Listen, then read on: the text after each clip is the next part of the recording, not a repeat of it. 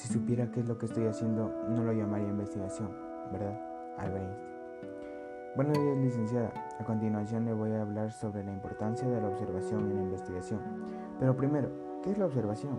La observación es un proceso riguroso de investigación que describe situaciones y difiere hipótesis, siendo así un método científico. Pero ¿cómo la observación nos ayuda en la investigación?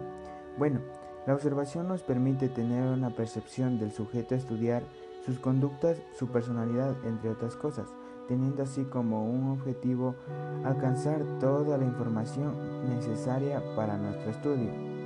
Pero bueno, también se derivan entre la observación científica, que es la que tiene un, objetivo concreto, con la que vamos a ir a observar a la situación o objeto, y la no científica, que es una observación que no tiene ningún objetivo concreto, determinado y ni hay ninguna preparación previa.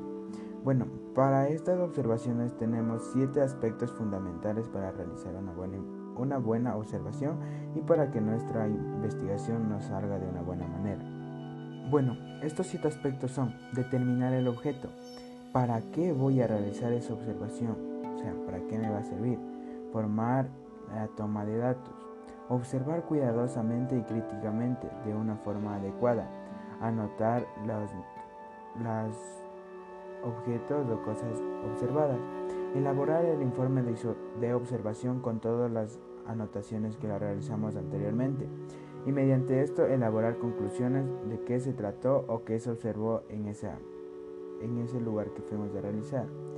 Bueno, mediante este podremos tener, llegar a tener una buena investigación y así podremos tener la información más concreta con la información científica, ya que la no científica no tiene ningún objetivo concreto, sino que es una que se da así a lo común. Muchas gracias licenciada por su atención. Esta ha sido mi presentación sobre la observación en la investigación.